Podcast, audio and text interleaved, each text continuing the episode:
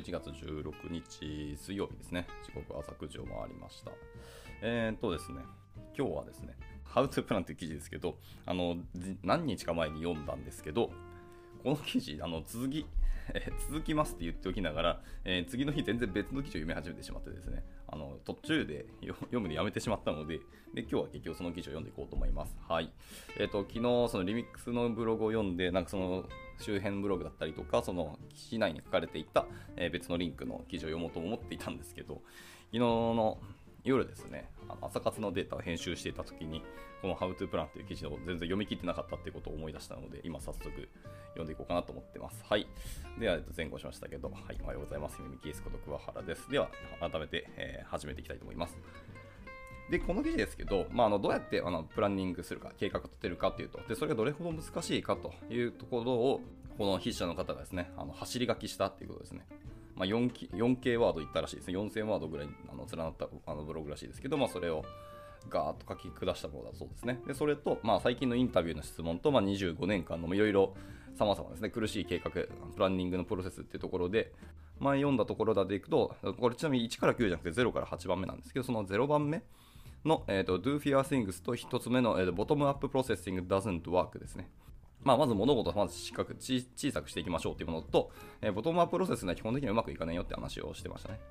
はい、っていうところですね。で、そこまで読んだので、えっ、と、次、2個目の項目ですね、から今日は入っていこうと思っております。では、えー、早速いきましょう。2つ目ですね。で、2つ目は、えー、計画は新しいものを導入する時期としては不適切であるところから入っていきたいと思います。えー、ほとんどの組織では、えー、毎年もしくは、えーと、四半期ごと、あ、これ読んだな。読みましたね。その13週間ごとにその計画を立てるというのは正式な期間を設けられている。まあ、結構、よく聞く話ですね。はい、四半期ごとにその計画向けるとか、まあ、OKR って大体その3ヶ月で振り返りすることが多いので、その OKR の、えー、見直しを図るのも大体そのいきましょう、えー、フレームワークと制約条件を提供するということは、えー、マイクロマネジメントを行わずに、まあ、トップダウンのプランニングを行う方法ですよと。で、弁士の投稿では、えー、チームが運営しなければならない予算を伝えること、そしてチームのえ、創造性や野心を刺激し、え、オプション性を維持するために、え、バッファー、まあ、20%ですね、を確保することの、え、重要性に触れています。でこれらは、え、有用な制約にはなりますけど、え、チームには、え、他にも必要なものがたくさんあります。でこのアプローチっていうのはより良い結果と引き換えに、え、リーダーシップに多くの仕事を与えるものですよというふうに語られていますと。はいまあ、ちなみにそのベンさんが、えーえー、投げられている投稿ですね、まあ、そのブログのリンクも貼られてますので、まあ、後ほどこの記事シェアするので見てみてください。えメトリックスもしくはですね、えーと、OKR っていうものは、まあ、長年にわたって人気のある制約にはなります。まあ、収益、え解約、サインアップ、稼働率などなどっていうのは、まあ、多くの企業の計画プロセスの基礎となるものです。でこのような指標と、あなたが重要とだと考えていることについての物語、まあ、ストーリーテリング指標ですね、を、えー、形成する指標っていうのを組み合わせることを検討してみてください。まあ、例えばデスクトップとモバイルの両方で当社の製品を使用した顧客、え製品が利用可能になると、えそれをし、え利用採用するですね。会社の割合などなどですということを言ってます。でフレームワークっていうのはその制約を導入するのに、ま有用な、かつ有効な方法ですと。 even overs っていうのはえ有用なフレームワークとなり得ますと。 even overs っていうフレームワークがあったんですね。これちょっと僕知りませんでした。え私たちの目標は、えー、多品種少量生産の企業になることですと。はあ、まあまあそうだよね。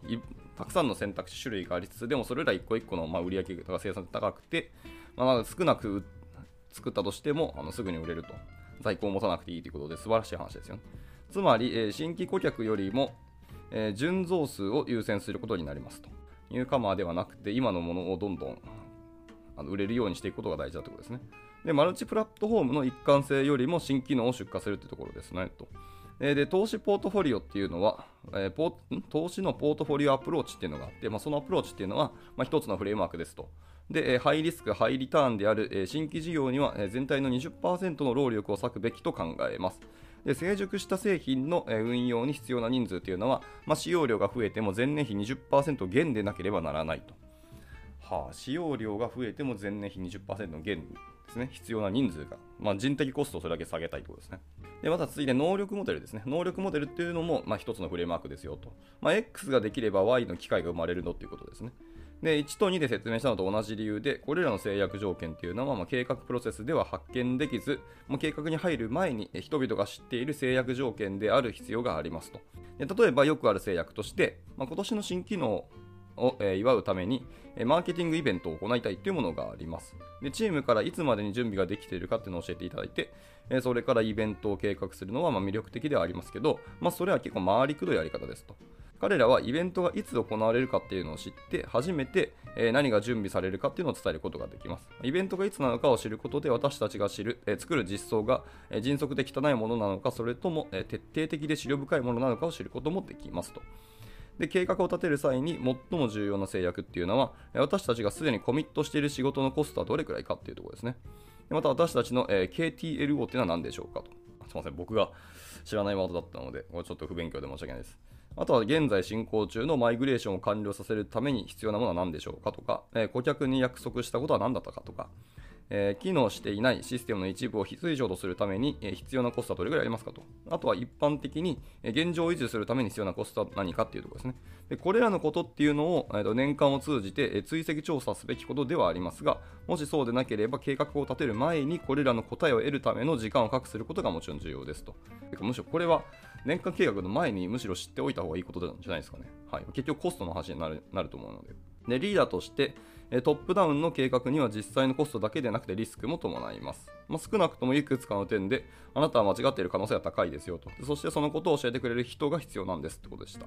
まあ、いろんなフレームワークと制約条件っていうところが、まあ、いろんなものを解決してくれますけど、まあ、事前に知っておくこともすごく大事だったりするし、まあ、この辺、加味しなきゃいけないことたくさんあるよねってことでした。うん。まだなんかいろんなフレームワークあるんですね。僕全然知らないフレームワークたくさん出てきたので、まあ、たくさんと2つ3つですけどね。ありましたけど、 even overs ってものと、能力モデルってものと、えー、投資ポートフォリオアプローチってやつですね。はい。こんないろんなフレームワークがあったんですね。ちょっと後ほどこれはそれぞれでちょっと調べてみたいと思いますし、まあ、調べてなんかまとめたら、改めてブログ書いてみたいですね。まあ別に誰かがブログ書いてる気はするんですけども。えー、で、今のが3つ目の話ですね。じゃあ続いて4つ目です。4つ目の、えー、観点は、えプロジェクト計画には変曲点があるっていうお話ですね。多くの企業の人生には一本上司あるいはそれに近い時期があります。全員が一つの重要なことに向かって仕事をしているか、まあ、全員が一つの重要なことに取り組んでいるか、まあ、あるいは重要でないことに取り組んでいるのか、まあ、どちらかですよということですね。であれえー、でこの段階ではプランニングで解決しようとしている重要な、えー、調整問題のほとんどはそれ自体で解決されます。でマイルストーン、障害物、リスク、立ち上げ計画、大きなもの、小さなものに分解して、段階的に価値を提供できるかなどです。これはプロジェクトプランニングであり、企業の人生のこの段階で行うのには完全に合理的なことでもありますよと。で達成しようとすることが複雑化し、プランニングが調整とコミュニケーションに重きを置くようになってしまうと、えプロジェクトプランニングは、えもはや企業レベルで行うには適切ではありません。まあ、粒子が細かすぎるのですと。でさらに重要なことは、チーム外の人たちに対して問題解決の方法を過度に細かく約束することですと。で問題を解決した時のインパクトにコミットすべきなのです。問題解決へのアプローチをチーム外の人に監視してもらうと、新しいことを学んだ時に計画を変更するのが非常に難しくなりますと言ってます。でえっと、マーティ・カガンですかねっていう方がいて、まあ、このことについて頻繁に話をしています。例えば、え製品ロードマップの問題点についての投稿になりますと。はいまあ、でその投稿についてまた記事のリンク貼られています。で、まだ、えっとですね、えソフトウェア、え特に製品を作っているときに新しいことを学んでいないのであれば、何かひどく間違ったことをしていることになりますが、それは別の投稿でまた説明をしますと。作っている中でも新しいことを学びが絶対に必要だと。ないんだったら、なんか間違ったことをしているってことですね。まあ、昔の繰り返しだったりとか、えー、何も改善をしないというか、ということになると思うんで、それはビジネス的には確かに大きい話だと思いますね。まあ、何かしらですね、新しいことをやってる、新しい何か気づき、学びがないことをやっているっていうのが一つの間違った方向に行ってますよってことの、えーと、指標になるかもしれないですね。はい、で、えーと、多くの組織がこの重要な変局点というのを見逃して、え、プロジェクト計画への期待を抱いたまま、えー、戦略的な計画へと、えー、線を切って、舵を切ってしまうのですと。で、このような状態、状況にある企業っていうのは、えー、期待した戦略的成果っていうのが、え、得られないことにフラストレーションを感じ、まあ、その継続剤として、え、よりきめ細やかな、え計画を推し進め、え予測可能性を最適化することで偉大さを達成しようとするのですというふうに言ってます。まあ、よくも悪くも、それはそれできめ細かい計画を進めていくっていうのは、まあ、よくも悪くもいいと思いますけどね。ただまあ大きい対局観に立つとそういう細かいところばっかりに行って、まあ、枝葉の話ばっかりしてしまうと本来やりたい方向に行かないっていう話は絶対出てくると思うのでそれは良くないとは思いますけどねただまあこの編曲点というととりあえず見逃すのは確かに大きいことだし何も新しいことがないっていうところが一つ一つの観点として、あ、なかなか面白いなと思いました。では続いて、えー、5項目ですね。5つ目の観点ですけど、えー、Don't walk to kill bad ideas ですね。Don't walk じゃない、Don't wait ですね。えー、悪いアイディアを潰すのを待たないでくださいということですね。あらゆる計画プロセスにおいて何を始めるかという質問と何をやめるかという質問は対になっています。はい。まあ、より集中しましょうということですけど、より少ない、えー、矢の後ろにより多くの木を置くとかですね。えー、しかし、何をやめるかの計画は何を始めるかの計画ほどには時間をかけられず注目されていません。えー、されません。でもこれは理にかなっていると、うん。何をやめるかって結構大事だと思いますし、何をやらないかの定義を最初にやることってすごく重要だと思いますけどね。やらないかとやめるのは、そうか、別の話ですね。やらないかっていうのは最初の話で、やめるっていうのは途中、ランニングしてる途中で意思決定をすることですもんね。で、物事をやめるっていうことは、え物事を始めることよりもずっと楽しくないっていうのが規定路線です。かつ、やめる方がエネルギーいるっていう可能性が高いなと僕は思いますよね。はい、で辞めるということは何かを試してみてうまくいかなかったということですよね。で最近の、えー、記憶では誰もが最も重要なことだと同意していたことがあります、えー、あまりにも重要なことなのでこれをするために他のことをやめてしまったのかもしれません。まあ、マネージャーとして辞めるということはこれがあなたにとって最も重要な仕事だと言った時に私はおそらく間違っていて、まあ、ちょっと間抜けに見えるかもしれないということですと。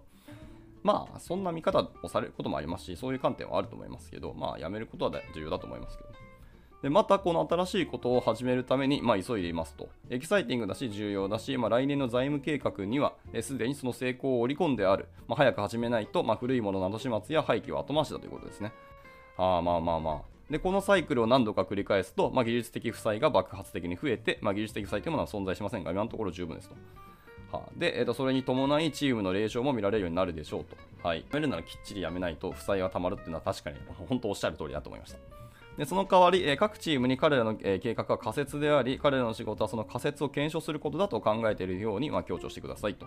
そしてその検証作業がどのように行われるかを尋ねるために、まあ、定期的な、え、会話を設定します。で、彼らは何を学んだのか、何を否定したのか、えー、どこで考えを変えたのか、私は、えー、悪いアイデアを簡単に潰すことが目標だと言いたいんですけど、まあ、残念ながらそれは無理なお話ですと。ほう。で、アイディアの50%は失敗し、残りの49.9%は成功するまで何度も繰り返す必要があります。あと0.01%なんだ。で、えー、ですからアイディアを簡単に潰せるようにし、悪いアイディアを早く潰せるような話を簡単にできるようにしましょうと。あね、だか結構基準であったりとか、やめるところの、まあ、お話を最初に決めておいて、そこの基準に達したからじゃあやめましょうっていうのが合意形成できてると良いのかなっていうふうには聞こえましたね。まあ、その最初に想像してないようなのケースも起きるとは思うので、まあ、その時その時都度みんなでしっかり話し合って、まあ、やめることはしっかりスパッとやめるっていうような意思決定をするの大事だと思いますけど、なかなかでも後ほどの舵切りをした後、それをまたリカバリーをするっていうエネルギーコストもかかるので、まあ、そんな簡単にやめるって難しい話ですし、まあ、ビジネス的な話だと、うん、なかなかマネージャーとして意思決定しづらいとは思いますよね。お金とコストがかかって、かつ、もう一回その手順を別の方法でアプローチ、えーと、歩まなきゃいけないので、まあ、納期だったり時間的なところがすごく制約にかかると思いますけど、とはいえ、やめることはちゃんとやめないと、後でかかる、後で失うお金をあのどんどんどんどんあの重ねていくことにはなるので、やめる意思決定はやっぱり、どっかエイヤでやるしかないんだろうなと思いました。はい。では続いて6個目のアイデアですね。6個目は依存関係を最小化しましょうっていうお話です。おいで依存関係はまたそのプランニングが多くの目標に対応しようとすることで、え、問題が生じる領域にはなりますと。えこれまで述べてきたように、プランニングでは、ま、しばしば大きく考え、リスクを取って、ま、大きなインパクトを与えるような賭けをすることがま求められますと。でまた、合理的に正確でなければならない、まあ、ファイナンシャルプランに貢献することも求められています。でこの相反する2つの欲求が、欲求が、まあ、ディペンデンシーズで出会うということですね。はいまあ、衝突すると。で、私は来年、え、数十億ドルの新規事業を立ち上げるための妥当な説明ができていますと。へえ、数十億ドルってすげえな。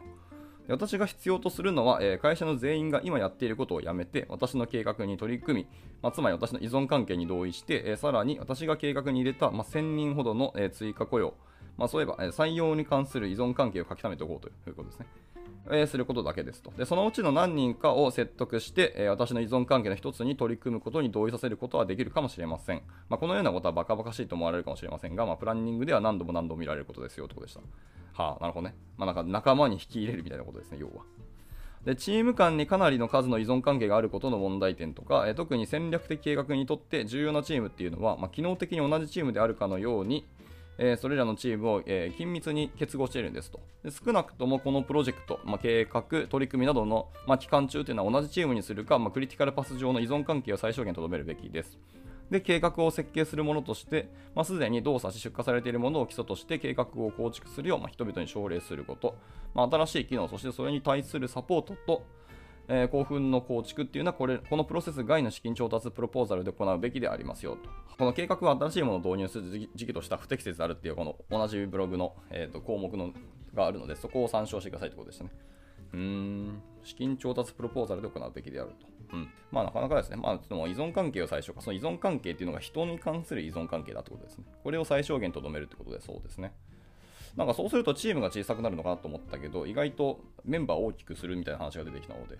うーん、なんかちょっとバックボーンが、ここまで読んできたんですけど、バックボーンがちょっとわからないので、これは不運しか思えなかったですね。ちょっと皆さんの方でもし解釈できたらありがたいと思いますけど。はい。じゃあ続いて7個目の項目ですね。えー、7個目はですね、えっと、ヘッドカウントのプランニングがあなたのプランと一致しないというところですね。はい。えっ、ー、と、計画、まあ、プランニングが、まあ、人員計画、えー、ヘッドカウントプランニングですね、に反映されるのは当然のことで、まあ、多くの場合、両者っていうのは緊密に連携していますと。はい。あプロジェクトそのものの計画と人員計画というところですね。で、結局のところ、えー、来年最もインパクトのある仕事が何であるかっていうことが分かれば、まあ、その仕事を遂行するためにも、おそらく最もコストのかかる、まあ、リソースである人員を調整する必要がありますと。はい、このアプローチでは必然的に利害が一致することになります。チームを成長させようとする人は、しばしば、まあ、帝国の建設者のように言われますけど、まあ、成長と雇用は、え健全なチームの一部なのですよと。で私たちは今、チームを、え健全に保つために、プランニングをナビゲートとゲーム化することの意欲に燃えています。ゲーム化。多分後で出てくるのかな？で私たちはそのプランニングの持つ高いリスクっていうのをオフサイクルの資金調達の提案に移行することでシフトすることができますと。でそうすればチームの成長、チームメンバーの成長プロジェクトというのはすでに処理されていて、会社にとって最善の、えー、全体的な計画を作成するという共通の目標を持ってプランニングに取り組むことができますと。で、えーと、さらにポイント3、えー、制約条件とフレームワークで、え、述べたように、まあ、すでにコミットしている仕事のコストを定量化する必要もあります。でこれによってチームの資金を維持するためだけに新しいプロジェクトを立ち上げなければならないっていう、まあ、よくあるプレッシャーを回避することができますと。はい、同様に依存関係を減らすことで誰が依存関係に必要な人員を要求しそれをどのように配分するか、まあ、その人員は現在働いている人の数か、まあ、6ヶ月後に採用する人の数かはわからないですけど。という、まあ、3カードモンテっていうのを単純化することができます。3カードモンテっていうワードがあるんですね。うん。で、え最後にですね、えー、ヘッドカウントっていうのはその曖昧さを受け入れる必要がある分野にはなります。えー、性格を競そうとする計画プロセスっていうのは逆に混乱と不,、えー、不安を生み出しますものと。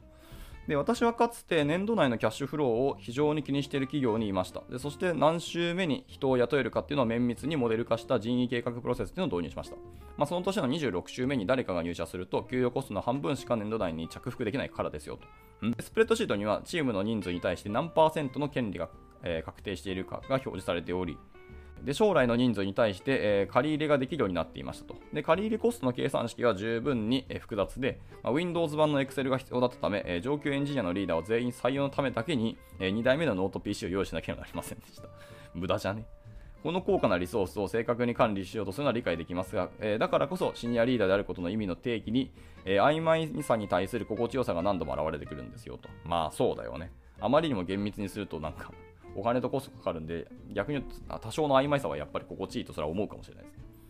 で、計画プロセスから人員削減のプレッシャーをできるだけ取り除いたら、えー、次の目標というのは常に曖昧で、えー、不正確であることを承知の上で、え、シンプルなものを展開することになりますとで。なぜこのプロセスが曖昧で不正確なのかっていうことで言うと、え原因は、まあ、原因というか理由は人なんだよってことですね。まあ、多くの企業では人とチームの関係、え採用済みで入社していない人の数、えインターンの数などを正確に把握する把握することにま苦労をしていますと。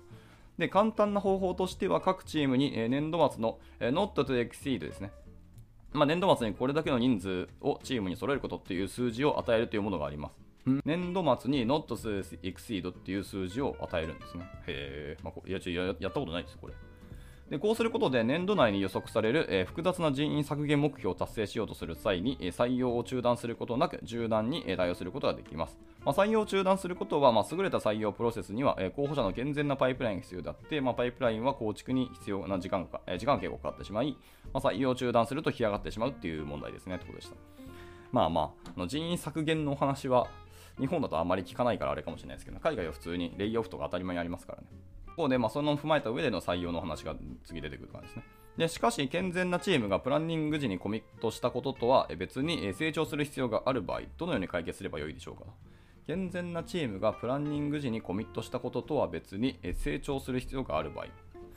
はい、でまたなぜそれを気にする必要があるんでしょうかということですけど、えー、それはですね、新しい人がチームに加わることで、新しいアイディア、新しいスキル、えー、経歴、指導を受ける新しい機会、まあ、新鮮なエネルギー、そして誰かが、あるいは複数の人が抜けた時の、え、チームの継続性が生まれる可能性があるからです。うん、ゲームプランニングにプレッシャーをかけることなく、えチームの成長を実現するためには、え予算の20%だのチームがオフサイクルで使用することを提案できるようかなりの割合を予備として確保していくことが重要ですと。はいでボトムアップの提案を見ると、す、えー、で、に割り当てられた予算の200%に達している場合、えー、かなりの割合を保留することは苦痛になることがあります。まあね。えー、しかし、え今回説明する経験則に基づいたプランニングを実施すれば選択肢は広がります。え新規事業のための、え資金調達の提案だったり、え一般的な成長のための計画プロセス、そして、えチームを健全に保つための、え臨機応変で有機的な雇用のための例外的プロセスですよというふうに言ってました。まあ、プランニングが一致しないんだったら当然ですし、まあ、プロジェクト走っていったら、どんどんどんどんあの実際のお話はかなり変わってくるんで、最初から予算20%をオフサイクルで適用できるように提案するっていうのは確かにいい話ですけど、まあ、20%で足りるかどうかはちょっと分かんないですね、これは。で、また、ボトムアップの提案だけを、えー、判断にすると、それはやっぱり危険な気がしますので、うん、難しいですね、これはでも。なかなか、やっぱその採用の話は結局どうしたって加わってくると思います。あのプランニングするからには。最初からプランに、えー、プランとか計画した人数だけで走りきるのはもちろんできるかもしれないですけど、やっぱビジネス加速させるにとか大きいチャレンジをするためには必ず人を採用しなきゃいけないのはもちろんその通りなので、まあ、そのための、えー、プランニングをするっていうのはまたそれはそれで大変ですよね。まあ、採用中断すると、その なかなかビジネス加速するのは大変ですけど、加速させるからにはいろんなものをあの整備しなきゃいけないというところはかなり難しいですね。で、また、まあ、海外ではそのチームごとに、その not to exceed ってさっきやった通りですけど、どれだけ人が必要だったり、どれだけの利益の話っていうのを結構考えてるんですかね。まあ、日本だとあんまりそういうのを考えてる印象がないというか、まあ、日本って大きい仕事はしましたけど、基本的にそのお金回りは営業とか、まあ、プロジェクトのマネージャーの方が考えてて、現場の人はあんまり意識をしないっていうか、どっちかというと生産性を上げたりとか、いかに早くあのデプロイまでするかっていうことを考えることが多いとは思うんですけど、けどまあこれが結構意識の差があるかもしれないとちょっと思いましたね。まあ、その上で、えーとまあ、現場の人からの意見が出てくるっていうのはいい話だと思いますけど。でで続いて、えー、ラストですね、9個目です、えー、お金が目的ではない場合どうすればいいかというところです。えーと、技術系ではお金に糸目をつけない会社があります。えー、リソースは今のところ制約されてない。まあ成功えー、成功の確率を考えて計画を、えー、評価する必要なものがないと。でこのような会社の人たちと話すと、私は超成長企業に14ヶ月いで、私のチームは毎四半期100%成長したと。こうレイオフされるまでというようなことを言うそうです。ちょっと面白いね。かっこレイオフされるまでってなかなか面白いですね。で、このような会社では、そのボトムアップのアプローチがまあ一般的ですよと。まあ、その予想はつきます。で、超成長企業っていうのは、超成長後に成功しようとしている企業での私の経験から、す、え、べ、てのコード、すべての製品、すべてのマーケティング資料、す、べ、ての成果物には、えー、たとえ削除するコストだけでも、えー、長期的なコストがかかるってことを忘れてはならないと思いますと。まあ、そうかもしれないですね。駆け上がって成長した企業っていうのは多分いろんなものを抱えて今でも成長したっていうのがあるので後ほど削除するコストっていうのが意外と長くかかるっていうことは忘れちゃならないよってことですね。でほとんどの人が驚くほど、まあ、難しいことだと思いますけどもね、まあ、これはそうだと思います。で、え特にハイパーグロース環境において、あるいはお金や人数が目的ではない場合、より良いプランニングが必要です。なぜなら、え唯一の制約はあなたの思考の質だけだからですと。これは本当おっしゃる通りですね。ねだからやっぱボトムアップアプローチは一般的な、こういう企業には一般的でしょうけど、ちゃんとトップダウンで縛るところは縛っていかないと危険だなっていう感じがしますね。やっぱ人依存なお仕事をするっていうのはやっぱり危険がとすごく伴うなっていうふうには今聞こえました。はい、じゃあラストですね。じゃあ、えーと、ではなぜ私たちは計画を立てるんでしょうかと。まあ、今までこんないろんな考えることだったり、制約だったり、リスクだったり、わちゃわちゃっていうのがある中、なぜ私たちは計画を立てるのかっていうのは最後結論っぽいですね。はいえー、これから、えー、取り組む新しいプロジェクトの多くやその仕事の影響、えー、予算の大半をすでに配分し何も新しいものを導入しないことを目標に計画に入るんだとしたらそもそも何で計画する必要があるんでしょうかってことですけど、まあ、このモデルにおいてはプランニングには2つの重要な目的があると。えー、1つ目はマルチスレッドな会社を、えー、同期化させるためのポイントとして機能することです。私たちは一年中様々なチームや機能が緩やかに結合して活動しています。でそのため自分たちがやっていることをできる限り包括的に把握するための時間を設けることは私たちがバラバラになりすぎないための重要な投資なんですよと。それがプランニングなんですと。はあ、これは分かりやすいですね、本当に。自分たちがやっていることとか、それがどういう効果あったりとか、他のチームとの影響とかっていうのを、ま、包括的に把握するっていうのはすごく大事なことで、それのために時間を設けるっていうのは、え、投資だとして、でもその投資は必要な投資だと。で、それがプランニングの一つだっていうふうに言ってます。はい、ってことでした。で、二つ目ですね。もう一つは、えー、強制的な機能になりますと。私たちはみんな忙しく時には、えー、期限と人が求めなければならない求めなければ、えーと、物事が進まないことがありますと。まあそうですね、期限も設けないと、まあ、結構ダラダラしてしまいがちな時もあったりするので、まあ必要がありますよねってことです。で、計画を立てることってのはすごく重要で、まあ、これまでに吸引する必要はないんですけども、えそのためには計画プロセスの複雑さとのやはり減らしてやることを少なくしてその上でプロセスを動かしているハードウェアである人間のことを考慮する必要があるんですよということでした。はい、っていうので、えー、結論でした。以上、えー、ちょっと長かったですね、やっぱりこの記事。長かったし、ちょっと抽象的なお話だったり、ビジネス観点の話がかなり多くてですね。あと僕もこれ記事読みながら、なんか、50%ぐらいしか多分理解できないです。なんふーんと思いつつも、なるほどと思いつつも、なんかどういうことを言ってるのか、ちょっと意図が読めないみたいな感じでよくあると思うので、これはちょっと改めて皆さんの方でも、多分原文をちゃんと英語で読む方があのいいかもしれないです。一応僕、ディープエルで翻訳したものをあのバッと読んでますけど、なかなか読んでてわからないことも多かったし、まあ、ディープエルの限界ももちろんあると思うので、ここは原文読むのが多分良さそうですね。ただ、やっぱこういう、なんですかね、ソフトスキルバンバンのところの、えーと、お話っていうのはすごく大事なことであって、かなりその経営観点でのお話がすごく多かったので、これはすごく、なんですかね、ビジネスマンとしてあの良い教材になるんじゃないかと僕は思いました。はいまあ、改めてこれはちょっと自分の方でもチャレンジしてみたいと思いますし、まあこのブログの中でもいろんな記事のリンク貼られてるので、その辺あのとても参考になりそうなので読んでみていただければと思います。ではですね、えー、と時間過ぎてしまいましたけど、朝活はこれで終了したいと思います。はい、えー、明日はまた、えー、と予想予定予定通り、えー、戻りまして、昨日読んでたそのリミックスのブログですね、に貼られてあった別のブログをちょっと読んでみたいので、ちょっとテクノロジーな、えー、とブログ記事じゃないです、朝活になると思いますけど、ご用意いただければ幸いです。ではですね、今日も、えー、たくさんの方、朝からですね、ご参加いただき大変ありがとうございました。はい、えー、水曜日中日ですね、えー、折り返しですけども、頑張っていけたらと思います。それでは終了したいと思います。お疲れ様でした。